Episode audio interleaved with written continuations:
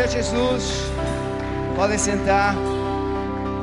A palavra de Deus diz, Lucas capítulo 4, Jesus falando numa sinagoga, quando ele leu a lei, leu a palavra, profecia de Isaías 61, Lucas 4, 18: O Espírito do Senhor está sobre mim, porquanto me ungiu para anunciar boas novas aos pobres, enviou-me para proclamar libertação aos cativos, restauração da vista aos cegos, e para pôr em liberdade os oprimidos, e para proclamar o ano aceitável do Senhor. A Bíblia diz a missão de Jesus. Ele veio, Lucas escreve, após ele entrar na casa de Zaqueu filho do homem veio buscar e salvar o que se havia perdido. Falando a respeito de Zaqueu. Ele fala para Nicodemos, o próprio Jesus, é necessário nascer de novo. Porque Deus amou o mundo de tal maneira que deu o seu filho unigênito, para que todo aquele que nele crê não pereça, mas tenha a vida eterna. O evangelista João, o apóstolo João, escreve no capítulo 10, 10: Eu sou o bom pastor. E ele diz: Eu vim para que tenham vida e a tenham em abundância. Em João 10, 27, Jesus vai dizer: As minhas ovelhas ouvem a minha voz, e elas me seguem, dou-lhes a vida eterna, e nunca hão de perecer, e ninguém as arrebatará das minhas mãos, porque o meu Pai que mais deu é mais poderoso do que todos. E eu poderia citar tantos versículos, mostrando a missão de Jesus, mostrando o propósito de Deus na vinda de Jesus. Ele veio para salvar, ele veio para libertar, ele veio para reconciliar o homem com o Pai. Olha a parábola do filho pródigo. O filho que sai e retorna, o pai de braços abertos. Mas muitas vezes a igreja, nós, a igreja, não temos noção, entendimento da autoridade que temos. Quando você dá uma função na empresa para uma pessoa frágil, que não tem noção da sua força, da sua autoridade, ou a autoridade da função que ela ocupa, muitas vezes ela é prejudicada por pessoas inescrupulosas, manipuladoras, intimidam, e ela perde a sua força de administrar, de liderar. Mas Jesus não colocou a autoridade dele nas mãos de qualquer um. Ele colocou a autoridade dele nas mãos da igreja. E o grande desafio é quem é a igreja. E a igreja não é aquele que frequenta cultos. Jesus disse que tem muito joio no meio do trigo. Eu não posso julgar, ninguém pode julgar quem é joio. Joio e trigo é, são é, plantas, são é, é, muito semelhantes. Só se, só se discerne a diferença na colheita. Nós não sabemos quem é joio. Nós não sabemos quem é trigo. Mas Jesus diz em João, em Mateus 7, pelos frutos os conhecereis. É pelo fruto. Mas, pastor, por que o senhor está dizendo tudo isso? O senhor falou que ia pregar sobre a armadura de Deus. É, é porque eu preciso dizer quem é que sabe e tem autoridade para usar a armadura. Não adianta saber que Deus tem uma armadura para você. É preciso primeiro saber quem você é. Se você sabe a autoridade que tem, quem aqui já não assistiu aqueles filmes, Braddock?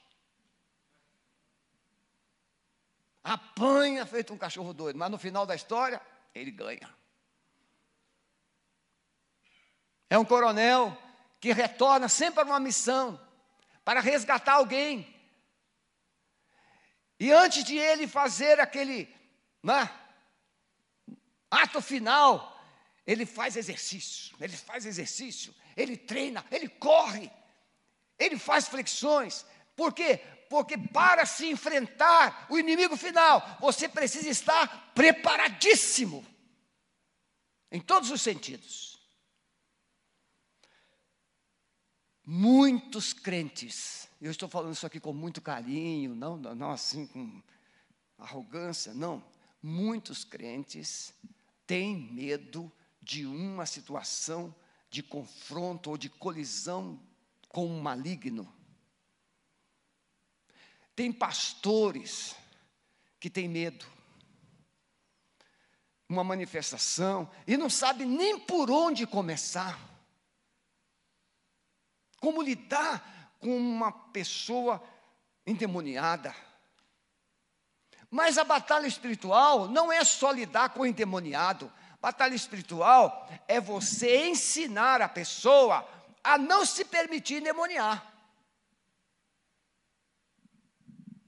É você se equipar para se proteger, para viver debaixo da liberdade de Deus, dos propósitos de Deus. Jesus disse em Lucas 10, quando ele manda os discípulos, e ele dá poder e autoridade para que eles curem, ressuscitem mortos e expulsem os demônios, exerçam o ministério. O ministério da igreja, irmão, não é só pregar. O ministério da igreja é curar, o ministério da igreja é libertar as pessoas, o ministério da igreja é global, é mudar o homem espiritual, social e moral. É uma mudança total. Ah, é, Jesus veio e salvou as almas perdidas. Não tem esse negócio de Jesus salvar a alma penada, alma perdida. Não, você não é alma perdida, você é um ser perdido, é um cidadão, é um homem, genericamente falando, completo. E o homem é corpo, alma e espírito. Ou seja, tudo perdido. Então Jesus não vem salvar a alma perdida. E o corpo? Ah, o corpo vai para o inferno. E o espírito também. Não. Jesus primeiro restaura o espírito que é a semelhança de Deus no homem. É através do Espírito ressuscitado, regenerado, que o homem retorna a ter comunhão, relacionamento com Deus. O corpo é essa carcaça, que uns mais bonitos, outros mais feios. E eu não vou dar nenhum pitaco hoje aqui. Mas tem a alma, que é essa caixa de segredo que você tem aí. A alma é essa lixeira que nós carregamos, ou esse jardim regado. Tem alma que é uma lixeira, e tem alma que é um jardim regado. Ah, que alma linda ele tem. Quando a pessoa tem boas palavras, boas atitudes, tem esperança, tem alegria, tem tanta coisa boa. E quando não tem, é o oposto disso, é uma lixeira. Por isso que libertação é limpar a lixeira, limpar a alma, porque é na alma que residem todos os traumas, todos os enganos, todas as mentiras que o homem sofre durante a sua trajetória. Não é no espírito, o espírito está vivinho, está bem com Deus, e esse corpo carrega alma e espírito. E nesse corpo você pode refletir a glória de Deus no espírito, ou você pode resistir o terror da alma aprisionada. Por isso, me veio ao coração falar sobre a armadura de Deus por alguns motivos. Primeiro, para que você entenda que você tem uma arma ou tem armas. Você tem equipamentos, você tem recursos para batalhar. Você não é um solitário, um pobre coitadinho, não. Você é um filho de Deus que recebeu credenciais. Você tem autoridade. Irmãos, quando eu me converti em 1977, vocês vão ter paciência comigo hoje? Vão? Bom? Você que está aí na internet vai ter paciência? Então preste atenção. Quando eu me converti em 1977, com menos, mais ou menos assim, uns dois ou três meses de convertido, eu fui numa casa, convite para almoçar. Quando eu orei, a mãe do rapaz caiu endemoniada. Eu fui perguntar ao pastor o que era aquilo. Não entendia nada. Ninguém nasce sabendo. A gente precisa aprender. O grande desafio é quem é que quer aprender a cuidar de gente fedida, de gente ferida, de gente cativa. Não, a gente quer cuidar de gente bonita. Não é assim. E aí eu fui aprender, fui ler. Mas naquele tempo, não existiam as escolas que temos hoje. Não existiam os treinamentos que se tem hoje. Eram pouquíssimos. Eu fui conhecer um pouquinho na Nacepal com a Neuza Tioca. E ela foi expulsa de lá, coitadinha. Porque um montão de tradicional não conseguia entender a Neuza Tioca falando do contexto maligno agindo na vida das igrejas, da nação. Aprendi um pouco. Mas aí chegou o pastor Neil Anderson com seu material Quebrando Correntes, sete passos de libertação. Aí eu comecei a construir o material que nós temos hoje, os sete passos de libertação. Mas esse espaço de libertação não é um, algo mágico que a hora você vai ter que dar os sete passos, passo um, passo dois, passo três. Não é assim. Cada passo é um processo em uma determinada área da vida da pessoa. Não é simplesmente, ah, eu vou fazer os sete passos, eu vou fazer o um mapeamento. Isso tudo é como tabuada. Saber tabuada não significa que você entendeu a equação. Para você fazer a equação, você tem que entender a fórmula. Olha como é que eu estou inteligente hoje. E aí você entendeu a fórmula básica, você então vai substituindo. E resolve. Quase todos. Alguns não dá, você chama alguém mais inteligente para te ajudar. Então eu estou mostrando isso por quê? Porque o apóstolo Paulo, o texto que está em pauta aqui, Efésios capítulo 6, você vai ler em casa. Eu não sei se se colocou, vocês têm aí? Tem, pode jogar. Vocês vão acompanhar, mas eu não vou ler o texto, ele já está aí, Efésios 6, de 10 a 17, a armadura de Deus. Depois você lê em casa. Paulo, na carta aos Efésios, apresenta à igreja, nós, como corpo de Cristo. Então, igreja é corpo de Cristo. Diz corpo. Corpo tem membros. Todos os membros cooperam para o bem do corpo. Os membros são diferentes. Hã? Diz uma, uma ilustração que alguém morreu e foi para o inferno. E chegou lá no inferno, todo mundo magro, feio. E eles, o garfo enorme, grande. Mas todos tinham que segurar o garfo na pontinha do cabo e tentar comer. Ninguém conseguia comer, estava morrendo todo mundo de fome no inferno. Mas aí essa pessoa pediu uma oportunidade para ver como é que era no céu. Ele chegou lá no céu, todo mundo gordo, bonito. E o garfo era do mesmo tamanho. Eu disse, como? O garfo era o mesmo. Só que no céu, a pessoa enchia o garfo e colocava na boca do outro. No inferno, cada um pensa em si mesmo. Cada um quer se cuidar de si mesmo. Então vai todo mundo sofrendo as suas perdas. Você está me entendendo? Então muitas vezes libertação é você sair do seu mundinho e viver no mundo coletivo de Deus, viver como corpo viver como família. Então, Paulo vai dizer que a igreja é corpo, a igreja é o corpo de Cristo.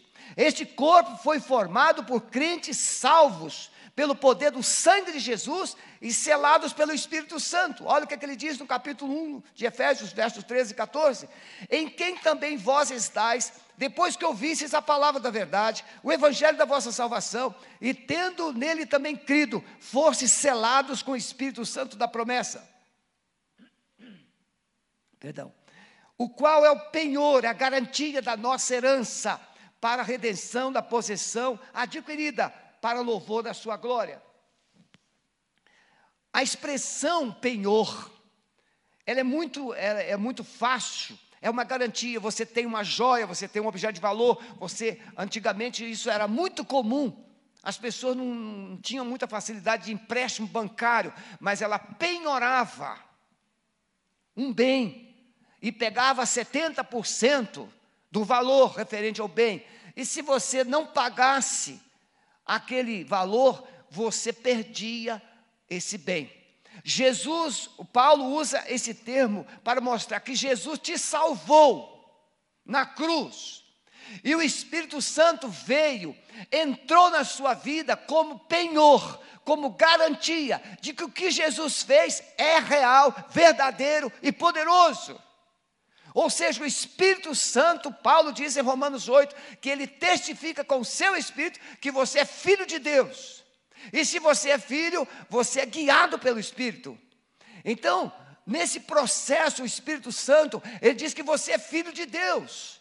E como filho de Deus, você precisa aprender a usar as armas de Deus e não as armas da carne. Veja, o corpo recebeu poder para, receber, para exercer autoridade. Muitas vezes se coloca a autoridade nas mãos de uma pessoa errada e todos sofrem. Quando o, o ímpio governa, diz a Bíblia, o mundo, o homem padece, o povo padece. Coloca uma pessoa ruim para governar. A Bíblia conta uma parábola no Velho Testamento do espinheiro. Foram convidar as árvores para reinar. Nenhuma árvore boa quis. A oliveira, hã? a vinha, ninguém quis. E aí perguntaram ao espinheiro. O espinheiro então colocou as suas regras. Se você colocar alguém errado para usar autoridade, será muito ruim. Este corpo está livre das barreiras que o pecado construiu. Paulo capítulo 2 de Efésios, ele vai dizer que nós vivíamos nas trevas, nós fazíamos a vontade da carne, de Satanás e de seus demônios. Mas no verso 4 do capítulo 2 ele diz o quê? Mas Deus, pelo seu muito amor com que nos amou. E no verso 6 ele diz que fomos ressuscitados com Cristo juntamente com Cristo e assentados com Ele. Então, se eu estou assentado com Cristo, eu não sou somente o filho, mas eu tenho a autoridade que Ele tem. E esse é o grande problema da igreja. A igreja muitas vezes não sabe que é filha, ela fala isso de cor, porque aprendeu, ouviu, ouviu, ouviu. Não, sou filho de Deus, sou herdeiro de Deus, sou filho do rei. Ah, se você soubesse o que um filho de rei passa. Tem gente que pensa filho de rei é só para usar coroa. Filho de rei para sentar numa mesa farta, filho de rei para usar roupas bonitas. Não, filho de rei tem que estudar, filho de rei tem que se preparar, porque filho de rei representa o rei nas cortes. Não pode ser um pé rapado qualquer. Olha para o seu irmão aí, por favor, com muito carinho assim. Você não é um pé rapado. Ainda bem. Porque se você é filho de Deus, você é príncipe. E príncipe tem que se portar como príncipe. Tem que ter atitude de príncipe. Aliás, quando eu gostava de filmes, ainda gosto, mas é tão difícil achar filme bom. Está difícil. Amor contagioso. Quem já viu Amor Contagioso? Eu amo esse filme. Ninguém viu? Posso dar spoiler? Não. Você vê depois. Então Paulo diz que nós, pelo poder de Jesus do sangue, as barreiras foram destruídas, as pontes foram reconstruídas e nós somos agora um só povo, somos família de Deus. E aí, quem é povo e família de Deus tem princípios e valores diferentes. Vive novas regras, novos padrões. Ah, meus irmãos, eu estava hoje na fila, saí daqui do culto, fui lá pegar uma carninha para o almoço, afinal de contas, ninguém é de ferro, né? A gente trabalha, trabalha, e de, pelo menos domingo, uma carninha gostosa para desocupar um pouco a esposa. Mas só que a gente fica uma hora na fila esperando, com essa pandemia, e ainda tem alguns clientes que chegam na fila, ou chega a vez dele, aí que vai pensar que carne, é melhor não comer nada. Que a pessoa não encomendou, não decidiu que carne vai comprar, e fica lá, o que, que tem? Ah, ah, ah. Meu Deus, mas tem que ter paciência. Na hora da fome, qualquer carne serve. Não, qualquer não. Tem que ser. Vai lá, mas define, André. Tem que chegar lá assim. Eu encomendei. Eu gosto de cupim. Cupim, irmãos, estava muito bom. Cupinzinho bem assadinho, uma, uma beleza. Não é? Até minha irmã, que dá muito de carne, come. Ela está me escutando. Dedurei ela. É? Onde eu estava mesmo? Aí as pessoas, ela, ali na fila, eu estava conversando e tinha um cidadão falando de carro. A mulher chegou com uma, uma Volvo. E aí ele também queria mostrar que, ah, eu estou pensando em comprar uma também, não, não, cada um ah, mostrando. E aí eu fiquei só, depois ficou aquela senhora, a senhora muito distinta, ela que estava com a Volvo. Aí começamos a conversar de uma forma assim prudente. E aí olhamos a fila e ela falou assim: Meu Deus, a gente precisa de muita resiliência. Eu Isso é verdade. A gente precisa de lidar com as pessoas neste mundo de uma forma em que a gente ame as pessoas como filhos de Deus. Mas às vezes a gente esquece, irmãos. É muito difícil, as barreiras são construídas os obstáculos são colocados, as dificuldades de relacionamentos. Então, este corpo é a igreja, e a igreja é desafiada a viver esses novos padrões. Novos padrões. E aí eu me achei agora, onde eu queria chegar, enrolei vocês com essa conversa toda. Novos padrões. A cada pessoa quer o seu filho vivendo dentro de um padrão. É? dentro de uma educação, dentro de alguns princípios, valores. Você não quer o seu filho vivendo de qualquer jeito, você não quer a sua família vivendo debaixo de qualquer padrão. Você estabelece pelo menos uma expectativa de um padrão. Deus estabeleceu um padrão para os seus filhos, Deus estabeleceu um padrão para a igreja, Deus estabeleceu princípios e valores para a igreja, mas a igreja precisa entender quem é Deus. Ele é santo, Ele é poderoso e nós somos também santos e temos autoridade e poder para representá-lo onde estivermos. Posso ouvir um amém, meus irmãos? Você é de Deus, então agora somos filhos de Deus e andamos na luz. Tem que andar mais, mais depressa mesmo sendo filho de Deus, vivemos no mundo, mas não somos do mundo, mas por estarmos no mundo, precisamos nos fortalecer em Deus para lidarmos com as complicações do mundo. Senão o mundo nos engole. Jesus diz lá em João 17. Então Paulo, ele vai mostrar, mesmo sendo filho de Deus, vivemos no mundo, por isso precisamos nos fortalecer e nos revestir de Deus pois estamos em uma batalha. Aí você pensa, ah, se acontecer um problema, chama o pastor para orar. Ah, se acontecer, chama o fulano para orar. Chama. Não, Deus quer que você ore. Que coisa, meus irmãos. Meu primeiro pastorado, eu não tinha telefone, graças a Deus que eu não tinha telefone naquele tempo.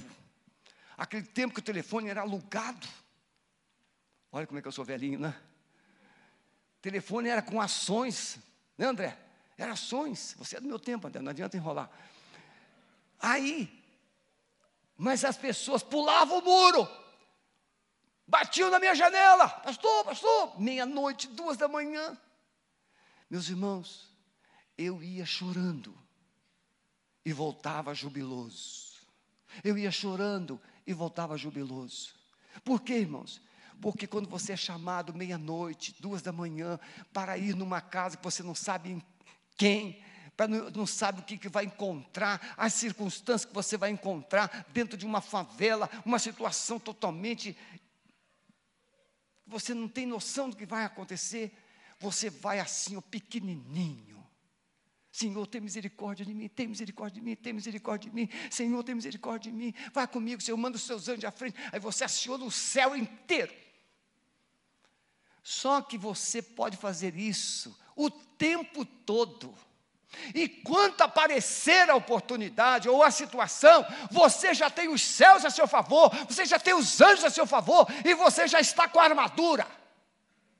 Porque essa armadura não nos atrapalha a dormir, essa armadura não nos impede de termos relacionamentos normais, essa armadura nos protege do diabo e de suas artimanhas. Então, meus irmãos, Paulo vai mostrar que mesmo sendo igreja, sendo corpo, nós estamos no mundo, e no mundo teremos aflições, disse Jesus, e por isso nós precisamos o quê? Receber treinamento, receber preparo e nos equiparmos para lidarmos com essas adversidades que Satanás cria. Não é o Covid, meus irmãos, é o tudo. É o tudo. É porque eu não posso viajar, meus irmãos.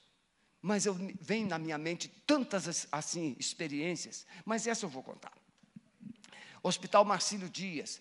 Eu estava ajudando uma família que a mãe era espírita e as duas filhas estavam é, se interessando, a, frequentando a igreja. E eu, eu fui lá, comecei a visitar, visitar, e eu tinha escrito um artigo no boletim, naquele tempo, pastor Jefferson, não é como hoje, tem secretária, tem tudo. Está tudo colorido. Hoje nós temos nem mais papel impresso, agora é tudo virtual, é tudo online, está tudo lá na internet. Naquele tempo, não, irmãos. Eu escrevia, a secretária datilografava, no, naquele material para o mimeógrafo. Depois eu moder, me modernizei eu levava para uma, um cartório que a, a Xerox era mais barata. E eu saía feliz do cartório quando aquele boletim foi xerocado. Que agora eu tinha um boletim xerocado, não era mais aquele mimeógrafo que sujava a mão da gente tudo. Aí eu estava com um, um boletim daquele dentro da Bíblia, que tinha um artigo sobre esperança. E aquelas duas mocinhas assim, pastor, vai lá no, no hospital, minha mãe está muito doente, minha mãe está muito doente. E eu fui. Quando eu cheguei, aí eu comecei a conversar com ela, cantei. Vocês sabem que eu gosto de cantar, é? eu gosto de cantar na, no hospital e na prisão. Não podem fugir de mim, tem que ouvir, todos têm que ouvir. E aí eu aprendi a desenvolver minha voz nesses dois lugares. Hoje eu até canto mais ou menos, mas antes não era muito difícil. Aí eu cheguei lá, comecei, falei de Jesus, cantei, e lembrei do boletim, peguei o boletim e falei de Jesus para ela e fui ler sobre esperança. Quando eu terminei de ler, ela deu o último suspiro. Aquelas duas filhas desesperadas, chorando. Você tem que ter a armadura de Deus, não é só para enfrentar o diabo mas é para você ter o céu do seu lado, para consolar os fracos, para consolar os feridos, para levantar os abatidos. É ter Deus, a armadura é o próprio Jesus. É o próprio Jesus. E toda a sua obra e toda a sua autoridade. Então vamos lá. Primeira coisa, entender que o primeiro ataque do inimigo será contra você, sua pessoa, sua identidade. Ele usará todo o seu arsenal para neutralizar.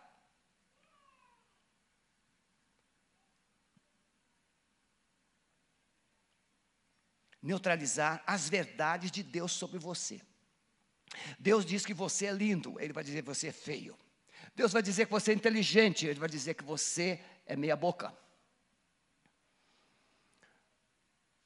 E aqui não preciso perder muito tempo ou usar muito tempo. ele diz assim na mente: todo ataque é na mente. Ele não vai colocar um outdoor. Ele vai atacar a sua mente, seus pensamentos. Não vai dar certo. Você faz tudo errado. Tem gente que vive um fracasso a vida inteira, por quê? Porque alguém disse: tudo que você faz, faz errado. E aí o diabo vai recordando aquilo: tudo que você faz dá errado. Você não tem valor, você é muito fraco, você sempre desiste. Conhece gente assim? Sempre desiste. Você é um derrotado, você é um fracassado, você não é nada. Bombardeio, as artimanhas dele. O inimigo tenta colocar a armadura dele sobre você, e não a de Deus. A de Deus eu vou falar daqui a pouco. Mas a armadura dele, do diabo, capacete da mentira. Você não precisa dizer a verdade. Todo mundo mente, mente, e você começa a mentir para você mesmo. Sandálias do engano, você vai andando o caminho do, da trapaça e do engano. A Bíblia diz que você, um abismo chama outro abismo. Para cada mentira você tem que falar mais 100 mentiras. Toda pessoa que vive enganando, chega um momento que não tem mais para onde ir, a não ser para o abismo. Dardos da confusão, ele joga espírito de confusão. Irmãos, isso aqui é sério espírito de confusão. De repente está tudo bem, a sua família está sorrindo, está todo mundo se beijando, mas uma palavrinha e o negócio, o caldo entorna. Você está entendendo o que eu estou falando? Uma palavrinha e o negócio entorna. De repente está todo mundo com a orelha vermelha, está todo mundo com a cabeça quente, está todo mundo enfesado, e aí você nem dorme. Quem se identificou com esse negócio aí? Levanta a mão. Vocês são todos verdadeiros. Orgulho, ele joga a seta do orgulho e da autossuficiência. Você resolve isso, não precisa de ninguém saber. Você é capaz.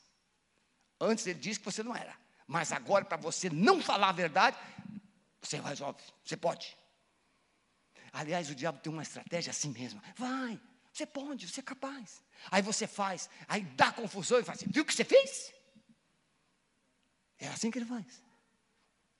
Foi mais ou menos isso que ele fez com Eva e Adão. Olha a ordem que eu disse: Eva e Adão. Vaidade, carnalidades. Ele tenta colocar essa armadura sobre você. Precisamos então entender que o maligno sabe o poder que temos em Cristo, e por essa razão ele se utiliza de todo o seu arsenal de enganos e mentiras para anular o nosso potencial. Satanás sabe que Jesus nos deu, autoridade, Satanás sabe que Jesus já o destruiu. Ah, lá em 1 João capítulo 3, verso 8, ele diz que Jesus Cristo veio para destruir, por isso se manifestou o Filho de Deus para destruir. Essa palavra no original significa tornar sem efeito. É como se Jesus tivesse é, tirado todos os dentes de Satanás. Ele ficou desdentado tornou inútil, o seu veneno não funciona. Pode falar que vai me matar, pode falar que vai fazer feitiçaria, pode falar que vai colocar minha boca, meu nome na boca do sapo. Sabe por que, que você vai cometer um crime ambiental? Só isso. Mas por quê? Porque para mim, Jesus tornou todas as armas do diabo inúteis. A igreja está vacinada, não é com o Covid ou contra o Covid, a igreja está vacinada e deve se vacinar constantemente contra as mentiras do diabo. Mas tem gente, ah, ele disse que vai fazer uma bruxaria para mim, pastor, você ora por mim, pastor, tira essa maldição, pastor. Não existe esse negócio de quebra de maldição. Existe tirar a legalidade. Deixa eu te contar uma coisa aqui. Por isso que eu pedi você para ter paciência. Quem aqui sabe o que é premonição? Não tenha medo, não. não é? Alguns sabem. Premonição prevê, ou clarividência, prevê o que vai acontecer. Não existe ninguém que possa prever o futuro. Ninguém. Ninguém. Nem os anjos. Nenhum demônio. Nenhum pastor. Nada, ninguém pode. Ah, pastor, mas tudo que aquela pessoa revela acontece. Cuidado. Eu não quero aqui insinuar enganos e mentiras em pessoas que têm o dom de profecia. Não é nada disso. Mas a premonição e aquela evidência, a pessoa teve uma visão de que o seu carro vai colidir. Interessante. Ninguém tem uma premonição que você vai ganhar na loteria. Ah, Deus me deu os números para você ficar rico. Joga. Não conheço? Ó, oh, tive uma premonição? Não. Então, para encurtar, a premonição e aquela evidência é uma projeção que um espírito maligno joga na sua mente de algo que ele está planejando fazer. Você acreditando, você deu o carimbo de concorda. Eu concordo. Mas se você não concordar e dizer assim, eu rejeito essa palavra, ele não está autorizado a fazer. Olha, eu tive uma visão que o seu carro vai colidir. Eu retiro essa palavra, eu retiro essa maldição no poder do nome de Jesus. Usando o Senhor estão comigo, o Senhor Jesus está comigo, a minha vida está nas mãos de Deus. E Ele não vai deixar. Pronto, você anulou. Agora, se você concordar, eu tive uma ovelha que ela foi é, desse espiritismo pesado muitos anos. Ela vivia ah, relacionamento de lesbianismo. E ela se converteu, foi para a igreja, uma enfermeira extraordinária, uma mulher tremenda. Depois de um tempo, uns três, quatro anos na igreja, as pessoas voltaram a procurar e assim: se você não voltar para a sua religião antiga, o seu filho vai morrer. Nós vamos matar seu filho. E aí ela veio e falou assim: Pastor, pastor, pastor. Eu falei assim: não volte. Isso é mentira, eles não podem tocar no seu filho, mas se você acreditar neles, você vai dar legalidade. Mas ela ficou com muito medo e voltou. Três meses depois, seu filho morreu. O diabo é mentiroso, ele é enganador. Então, todas essas coisas, você precisa entender que Jesus te deu autoridade. Você, como cristão, não precisa ficar fugindo do diabo. A Bíblia não diz isso. A Bíblia manda você fugir do pecado. Mas a Bíblia diz para você resistir o diabo. E ele fugirá de você. Amém? Segundo lugar, entender que antes de usar a armadura de Deus, você precisa se fortalecer, se revestir. Você vai é, é, lutar. É, tem cobrinha que a gente mata com um pauzinho. Mas como é que você vai enfrentar uma sucuri? Como é que você vai enfrentar um leão? Então, cada arma para o seu inimigo. Não será possível vencer as trevas com armas humanas, carnais. Paulo em Coríntios, 2 Coríntios 10, ele diz o quê? Porque andando na carne, não militamos com as armas da carne. Se a pessoa mentiu contra você, se a pessoa caluniou você, Perdão. Se a pessoa caluniou você, ah, mas é, é, é porque ela. Não adianta você caluniar, não vai resolver nada. Você supera uma calúnia vivendo integra, integridade. Não adianta você ficar, é porque, mas ela também fez. Não adianta. Isso só vai alimentar o problema. Quais são as armas? Paulo diz: que nós devemos levar todos esses pensamentos cativos à obediência de Cristo. Veio um pensamento, veio uma seta, leve para Jesus. Ele diz: sim, mas poderosas em Deus para a destruição das fortalezas, destruindo os conselhos e toda altivez que se levanta contra o conhecimento de Deus, levando cativo todo entendimento à obediência de Cristo. Pensamento, vem um pensamento, vem um pensamento ruim, vem um pensamento carnal, vem um pensamento pecaminoso. Pega esse pensamento, Senhor Jesus, eu rejeito esse pensamento, eu levo ele cativo, levo ele para a cruz. Pode recuar pensamento, pode recuar pensamento, em nome de Jesus. É, se você não lutar com esse pensamento, ele não vai recuar. Tem coisas que não dá para a gente ilustrar. Precisamos entender contra quem estamos lutando, quem é o nosso inimigo. O nosso inimigo não é o cônjuge, o nosso inimigo não é o filho, o nosso inimigo não é o pai, o nosso inimigo não é o vizinho, o nosso inimigo não é o patrão, o nosso inimigo tem um nome, é Satanás. E ele arregimenta, ele vai levantar essas pessoas para te atingir. Ah, pastor, mas o senhor não conhece o patrão que eu tenho. Aquele homem não é de Deus, aquele homem é do inferno. Pois é, a única forma de você tirá-lo das mãos do inferno é você amá-lo, orar por ele todos os dias, jejuar por ele, lançar bênção sobre a sua vida, lançar bênção sobre a sua vida. Use as armas de Deus. Pelo amor de Deus. Use as armas de Deus. Agora você fala assim: eu quero que aquele miserável morra. Está usando as armas de quem? Do diabo. Não vai mudar. E aquele patrão morre, você vai arranjar outro patrão pior. Use as armas de Deus. Tomar a armadura antes de se preparar para usá-la. Não será possível usar uma arma sem que você esteja treinado. Quando a gente vê alguns filmes, né? É, eu tenho uma pessoa da minha família que deixou a arma, o fuzil lá no, no quartel, disparar. Ficou preso 20 dias. Porque poderia ter ferido a si mesmo, ou ferido alguém. Simples ou fatal.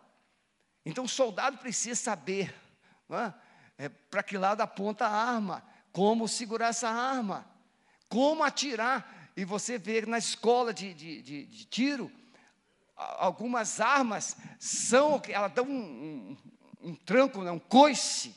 Algumas armas são fortes e você tem que ter. Olha, nu, nunca usei, mas é só, isso é só o conhecimento visual. Não é? Se você vai segurar uma arma, você tem que ter muito equilíbrio, firmeza. Por isso que o policial? Ele faz assim, para dar firmeza. Tem que aprender a usar as armas. E as armas espirituais? Da mesma forma. Como é que você aprende? Olha, Tiago. Sujeitai-vos, pois, a Deus, resistiu o diabo e ele fugirá de vós. Chegai-vos a Deus e ele se achegará a vós. Como é que você aprende a usar as armas? Com quem fez as armas. Quem é que fez essas armas? O Senhor Jesus. Então comece a conversar com Ele, comece a andar com Ele. Senhor Jesus, como é que o Senhor usa essa arma aqui? Como é que o Senhor usa o capacete? Como é que o Senhor usa a espada? Como é que o Senhor usa, ah, Senhor, eh, o cinturão da verdade? Como é que o Senhor usa, Senhor? E vai aprendendo com Jesus a chegar. Não aprenda à distância, aprenda pertinho, fica pertinho. Sente-se junto com Ele, passa um tempo com Ele, orando, lendo a palavra se fortalece. Irmãos, a palavra tem hora que nos joga para cima de uma forma tão poderosa que a gente se sente um gigante. Amém ou não amém? Tem dia que a palavra te joga. A palavra de Deus ela é incrível. Teve um dia que é, uma pessoa, eu, eu tinha acabado de ler Lucas 6. E em Lucas 6 é, é o sermão do monte. E Jesus fala assim: se alguém te pedir emprestado, não negue. E se emprestar, não espere que restitua. Por favor, Jesus está ensinando isso para todos. Não é só para mim, não. E aí, e se alguém te pedir, dê. Aí eu, quando terminei, o telefone tocou. Era uma pessoa Pastor, já corri para todo lado, pastor. Eu tenho que pagar o telefone, eu tenho que pagar o telefone. Eu sou isso, minha profissão precisa do telefone. Quanto é esse negócio aí para você resolver? 870 reais. Eu falei assim: vem correndo antes que o Espírito Santo desista de mim. Fiz um cheque e dei para ele. E tem pessoas aqui presentes que sabem desse fato. A palavra de Deus, ela te ensina. Agora é muito bom né? quando você é o necessitado. Senhor, a tua palavra diz, Senhor, o Senhor vai tocar no coração, Senhor, tu vai tocar no coração. Você não tem noção do que Deus pode fazer. Deixa eu lá. Terceiro e último lugar. Então você agora, você é, sabe quem é, você sabe a autoridade que tem, você sabe quem é o seu inimigo, você sabe que precisa se é, treinar, se preparar para usar a arma ou as armas de Deus. E agora, quais são essas armas? Então precisamos entender que Deus já nos deu e nos forneceu as armas certas para a batalha, nos equipar para essa batalha. Cinturão da verdade. Não, o cinto. Olha, nesses dias eu tenho perdido peso. Já não sou muito gordo, né? E corri 50 quilômetros a semana, André. Eu acho que eu perdi mais um quilo. Tem gente que não perde peso nem amarrado, mas e acha o peso que os outros perderam. E eu já não, eu não perco fácil. Eu perco fácil e para recuperar muito difícil. Eu tento comer mais. Cinturão da verdade, o cinto que segura a calça. Irmãos, sem o cinto a gente ficaria às vezes em maus lençóis, não é verdade? Com esse celular pesado de um lado, uma carteira gorda do outro. Amém? É. E você com esse cinto, você tem que ter um cinto para segurar a calça bem firme. Cinturão da verdade é uma peça da indumentária do soldado que fazia com que houvesse um ajuste em todos os seus componentes. Irmãos, uma pessoa que anda na verdade tem a sua vida ajustada em todas as áreas. Uma pessoa que anda na verdade não precisa temer a mentira. Uma pessoa que anda na verdade não precisa temer acusação. Uma pessoa que anda na verdade não precisa temer ninguém. Porque ele vai falar a mesma história duzentas vezes sem errar um tio. Agora, o mentiroso, o peixe tinha 500 gramas. Na segunda história tinha 3 quilos. Na terceira história já tinha 5 quilos. E por aí vai. Conhecer a verdade. Jesus disse para os seus discípulos, em João 8, 31, 32. Jesus dizia para os discípulos que criam nele: Se vocês permanecerem na minha palavra, verdadeiramente sereis meus discípulos se vocês permanecerem, irmãos, tem gente que é a semelhança da semente à beira do caminho, a semente no meio das pedras e a semente no meio dos espinhos. A palavra chegou, mas não permaneceu. Se você permanecer, Jesus está dizendo: se você permanecer na minha palavra, você vai se tornar meu discípulo. E o que é discípulo? É aquele que ouve, é aquele que faz o que o mestre manda. É aquele que segue a Jesus. Aí você vai entender o que é que ele quis dizer em João, capítulo 10, verso 27. As minhas ovelhas ouvem a minha voz e elas me seguem. E dou-lhes a vida eterna. Vida eterna é resultado de quem tem Jesus. Porque Jesus não dá vida eterna. Jesus é a vida eterna. Você não pode ter salvação e deixando Jesus na prateleira. A salvação é presença. Então você tem autoridade quando você tem a presença, o cinturão da verdade, conhecer a verdade. Conhecer a autoridade que você tem, a palavra vai dizer a autoridade, a verdade, quem você é, a autoridade que você tem. Jesus, antes de subir aos céus. Ele diz: E recebereis poder ao vir sobre vós o Espírito Santo, e ser-me-eis testemunhas em Jerusalém, Judéia, Samaria até os confins da terra. Você é alguém que pode falar de Jesus, porque você recebeu autoridade e poder dele para fazer isso. Irmãos, os demônios, eles sabem quem somos. Você está pensando que o demônio olha para a cor da sua roupa? Se o seu dente é portiço ou é natural. Ele não está nem aí para isso. O demônio olha para ver se tem o sangue de Jesus sobre a sua vida. Os demônios sabem distinguir muito bem se tem a glória de Deus sobre você. se tem luz sobre você, porque se Jesus está em você, Deus é luz e nele não há trevas nenhuma.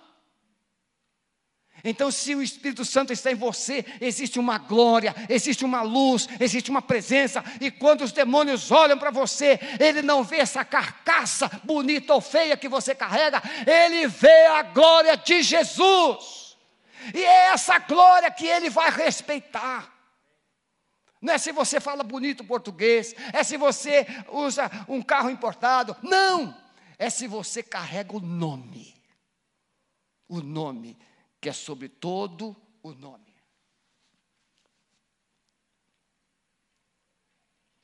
O cinturão é que sustenta a espada e, e produz ajuste às outras peças. Então veja, sem o cinto, viu? nada de barriga, só uma barriguinha. O cinto segura a calça, e aí pode pendurar a espada Pode colocar carteira, pode colocar os, os outros objetos que o cinto vai garantir. Segunda peça, couraça da justiça, que é uma peça que protegia do pescoço até aqui na cintura, os órgãos vitais. Mas, irmãos, o segredo é justiça. A couraça é detalhe. Justiça. A justiça é o elemento legal que determina seus direitos e os seus deveres. Está correto? A justiça diz quais direitos você tem, apesar, por isso que nós estamos orando aqui no início do culto, vocês lembram? Para que a justiça não ande tropeçando pelas ruas. A justiça, porque a Constituição diz o quê? Que todo, todo indivíduo, todo cidadão é igual diante da, da lei. São todos iguais. Negro, branco, índio, todos são iguais. Mas para proteger e para responsabilizar. Não, mas é minoria. Não, a lei é igual. E o rico e o pobre. O sabidão e o não sabidão. Não, a lei, por isso que tem aquela venda, traz o sentido de que ela não reconhece aparência. A lei trata verdade. Você tem direitos e você tem deveres. Você tem responsabilidades. Deus colocou uma justiça sobre nós a justiça de Cristo. Jesus não foi naquela cruz para salvar religiosos, ao contrário, ele diz: Eu não vim chamar os justos ao arrependimento, mas os pecadores. Jesus diz que as prostitutas entrarão na frente de muitos justos no reino de Deus.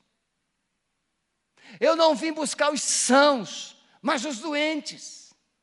Médico não, não cuida de gente sã, exceto um preventivo, um, um check-up. Não, mas médico trata de doente. Jesus então disse: Eu vim para os doentes. Se você reconhece que é doente, se você reconhece que é pecador, então eu estou aqui para te ajudar, para te abençoar. Justiça cuida de quem reconhece que precisa da graça de Deus. Naquela cruz, preste atenção, naquela cruz, irmãos, o inferno inteiro foi destronado. Não é discurso teológico, meus irmãos. Naquela cruz, por que, que Satanás fez de tudo para que Jesus descesse daquela cruz? Porque Jesus estava agora destronando principados e potestades, destituindo-os da autoridade que Eva e Adão lhe deram lá no passado. Agora Jesus está restaurando a ordem e a justiça de Deus. Por isso que o reino de Deus é justiça, alegria e paz no Espírito Santo. Então, quando Paulo usa couraça da justiça, significa que o que protege você não é a sua religião, o que protege você não são as suas obras, o que protege você não é o seu dinheiro, o que protege você é a obra que Jesus Cristo fez na cruz. Posso ouvir um amém? Então veja, ah, eu, eu não faço nada de errado, pastor, vai para o inferno. Pastor, eu dou muita esmola, eu ajudo muitas pessoas, vai para o inferno também. Agora, pastor, eu sou um pecador, eu sei que estou perdido, mas eu creio na graça de Jesus, e por eu crer na graça de Jesus, eu vou, Senhor, fazer o que Jesus fez lá para o céu. Veja, eu não pratico as boas obras para ter o que Deus tem. Eu tenho o que Deus é, por isso eu pratico as boas obras.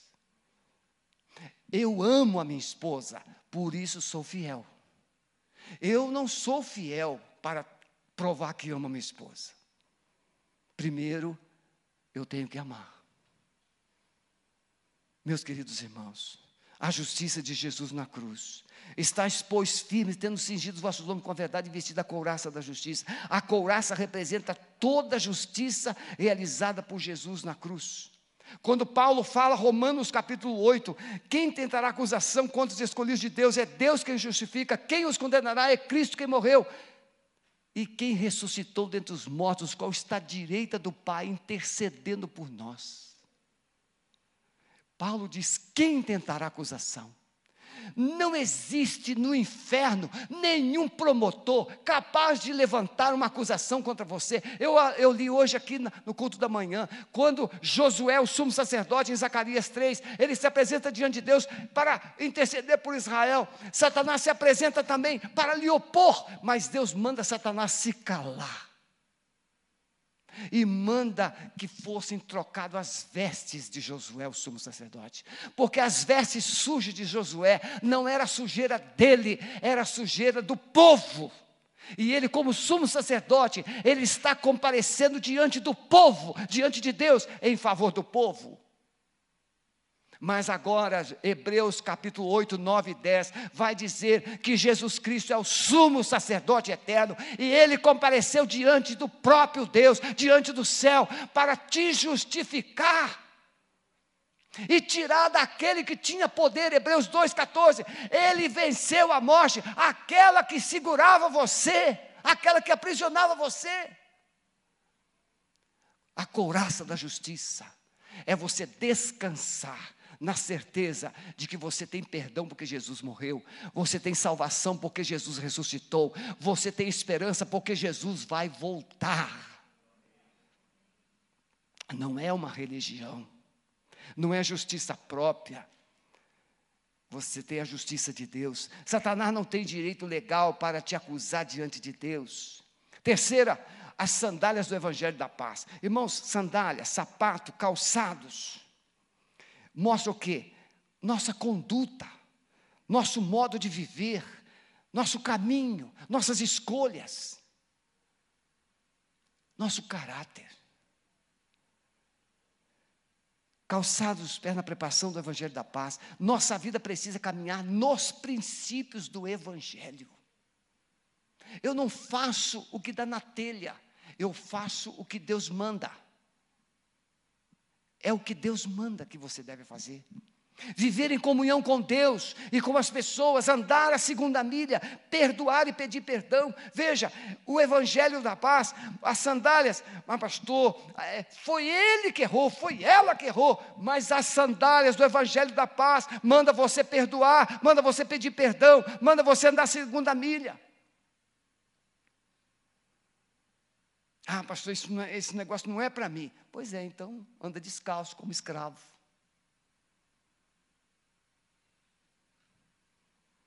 Mas se você quiser andar com as sandálias, é para andar nos princípios do Evangelho de Deus. Quarto, tomar o escudo da fé. Escudo, todo mundo sabe, serve para você atacar e serve para você defender. Escudo. Mas veja bem, a palavra vai mostrar tomando sobretudo o escudo da fé com o qual podereis apagar os dardos inflamados do maligno. Irmãos, uma pessoa te lança uma palavra, o diabo joga um pensamento sobre você. E você fica assim desnorteado. Um telefonema. Gente ansiosa. Olha o dardo uma ansiedade. Ansiedade é trazer o amanhã para hoje, que nem aconteceu. E Jesus disse: basta para cada dia o teu mal. O dia de amanhã vai cuidar de si mesmo. Viva hoje. Olha o Jairo, está lá, esperou aquela mulher do fluxo ser curada, e aí chega alguém e fala: tua filha morreu, não importa mais o médico. E o Jairo podia ficar ansioso. Jesus disse: Jairo, crê somente. Jesus deu um basta na ansiedade. Crer somente. Escudo da fé é você tomar a verdade de Deus, tomar as promessas de Deus, tomar a palavra de Deus, para você se proteger de todas as setas que vêm na sua mente, na sua alma, que vai levar você a viver depressão, ansiedade e confusão.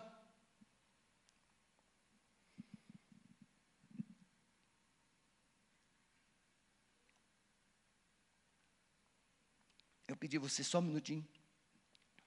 Guardar a mente do cristão é fundamental na batalha. Satanás pergunta assim, quando às vezes a gente vai confrontar. Irmãos, aqui ninguém é melhor que ninguém, não, somos todos iguais. A única diferença é a quantidade de Jesus que cada um tem. Quando a gente vai enfrentar uma opressão, muitas vezes o Espírito fala assim: quem você pensa que é? Porque ele articula, porque na sua mente você pode estar num dia mal. Na sua mente você pode estar se sentindo errado, fracassado.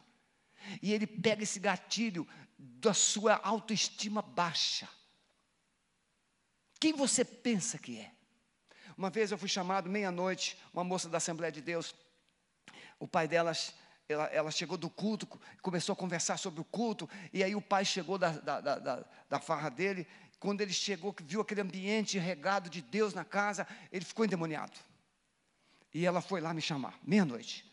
Quando eu cheguei, era um corredor comprido assim, como daquele lá nos fundos, e aí quando eu cheguei no portão, ele gritou de lá, é você que vai me tirar daqui? Não, eu estou aqui em nome de Jesus de Nazaré. Ponto. Meia hora depois, estava de banho tomado, dormindo. Aquele homem se converteu, foi liberto, se converteu de uma forma. Todo mês ele ia na nossa igreja, porque ele foi para a igreja da filha. Nunca mais. Você precisa tomar o escudo da fé. O diabo lança uma flecha, uma, uma, uma flecha, você lança uma palavra. A palavra é escudo e broquel. A palavra de Deus te protege, mas a palavra de Deus é uma arma mortífera. Mente do cristão precisa ser controlada pelo Espírito Santo e é preciso valorizar a palavra. Quinto, capacete da salvação. E o sexto, que é a espada do Espírito. Capacete da salvação. Já falamos um pouco sobre escudo. Capacete protege sua mente. Como eu disse, todo campo de batalha, Joyce Maia trabalha muito isso. Campo de batalha é a sua mente. Satanás ele não usa muito terreno assim, físico, espaço geográfico, ele usa a mente. Ele joga uma mentira, ele joga um ódio, ele joga uma rivalidade, ele joga um engano, ele joga uma tentação, ele joga um desejo. Olha o que, que ele fez com Eva. E você então o escudo é para proteger a sua mente de cristão de todos os ataques que Satanás empreende contra você. Amém, meus irmãos? Paulo diz que nós temos a mente de Cristo.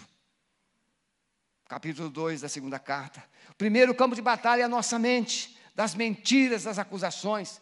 Podemos levar nossos pensamentos cativos Paulo falando aos, aos, filipenses, ele diz o quê? Quanto ao mais, irmãos, tudo que é verdadeiro, tudo que é honesto, tudo que é justo, tudo que é puro, tudo que é amável, tudo que é de boa fama, se há alguma virtude, se há algum louvor, nisso pensai.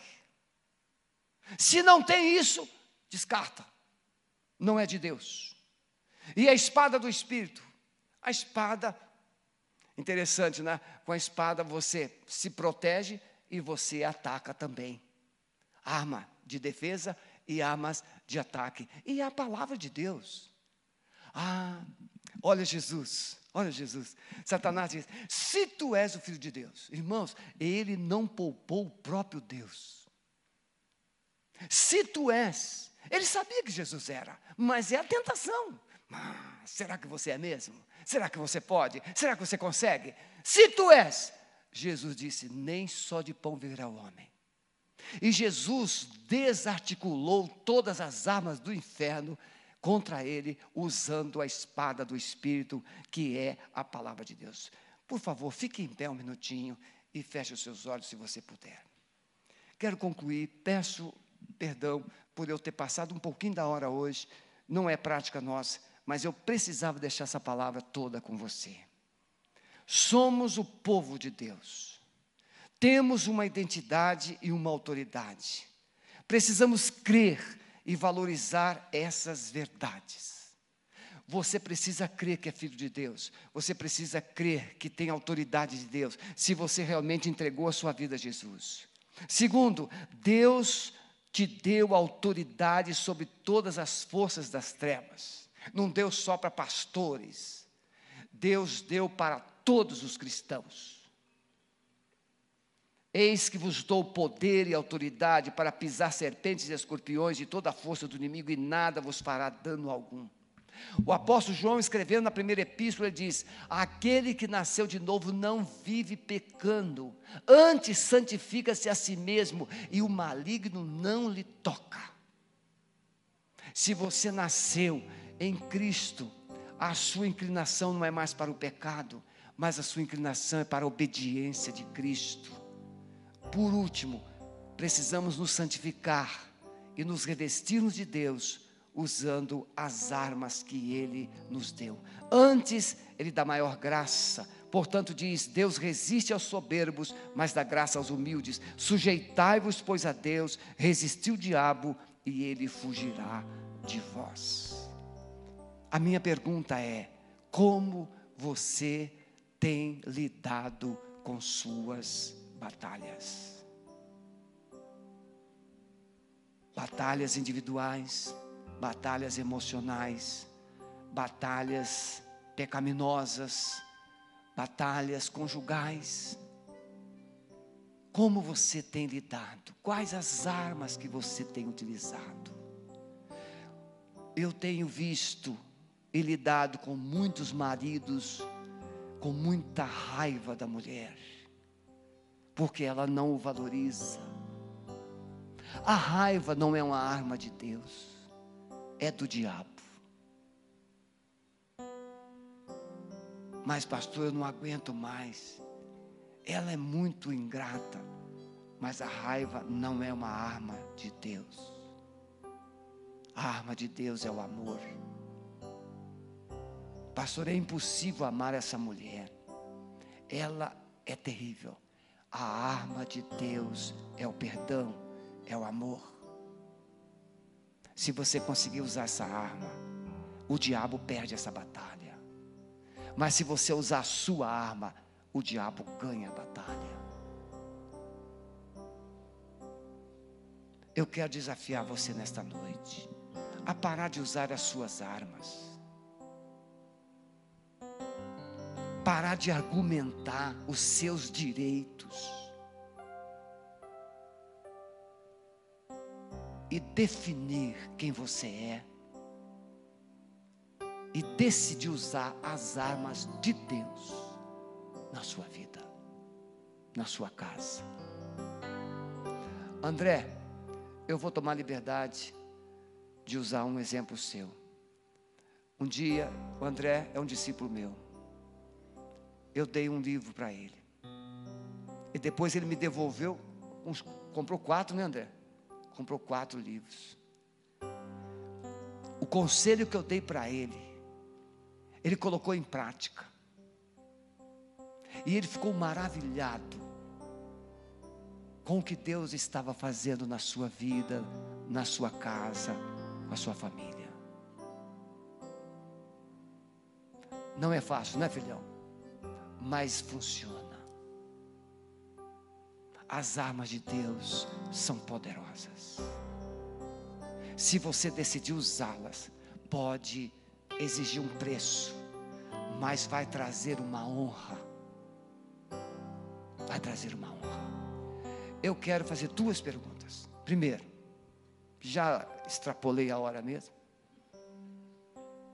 Primeira pergunta: você quer parar de usar as suas próprias armas e as armas do diabo? Você quer parar? Parar de usar argumentos carnais, discussões, brigas, acusações, críticas, ciúme. Você quer parar? E passar a usar as armas de Deus, perdão, amor, fé, crer, ter dependência de Deus. Se você quer abandonar as suas armas e usar as armas de Deus, erga sua mão onde você está, eu quero orar por você. Glória a Jesus. É só assim que nós venceremos. Você não terá vitória usando os seus argumentos. Os seus argumentos só vai te levar a alguns momentos de vitória. É, eu venci, eu fiz ela engolir, eu fiz ele engolir. É, depois ela vomita. E vômito é pior que fede. Você que está nos acompanhando pela internet, não deixe o diabo governar sua casa. Clame a Jesus. Tome posse das suas armas e estabeleça o reino de Deus na sua casa, na sua família. E Ele vai te prosperar. Senhor Jesus, eu me esforcei para fazer o melhor. Completa a obra. Derrama uma unção de ousadia e de fé no coração de cada um dos teus filhos. Para que seja cada um um soldado, um guerreiro, uma guerreira do Senhor e seja mais do que vencedor. Nós nos guardamos debaixo das tuas asas e nós os abençoamos no teu nome. Aquele que está em casa, que nos acompanhou até aqui, entra nessa casa, Senhor, com a tua glória, com o teu poder e restaura os sonhos e os propósitos do Senhor nesta vida. Em nome de Jesus. Amém? Vamos encerrar com um cântico. O pastor Jefferson virá para te ajudar na saída. Deus abençoe sua vida e a sua família, em nome de Jesus. Nosso horário não é esse, eu termino sempre 8 e 15 mas eu avancei hoje mais 20 minutos. Domingo pela manhã, nós vamos pregar sobre as loucuras do homem e os livramentos de Deus. Não deixe de estar aqui conosco. Deus te abençoe. Em nome de Jesus.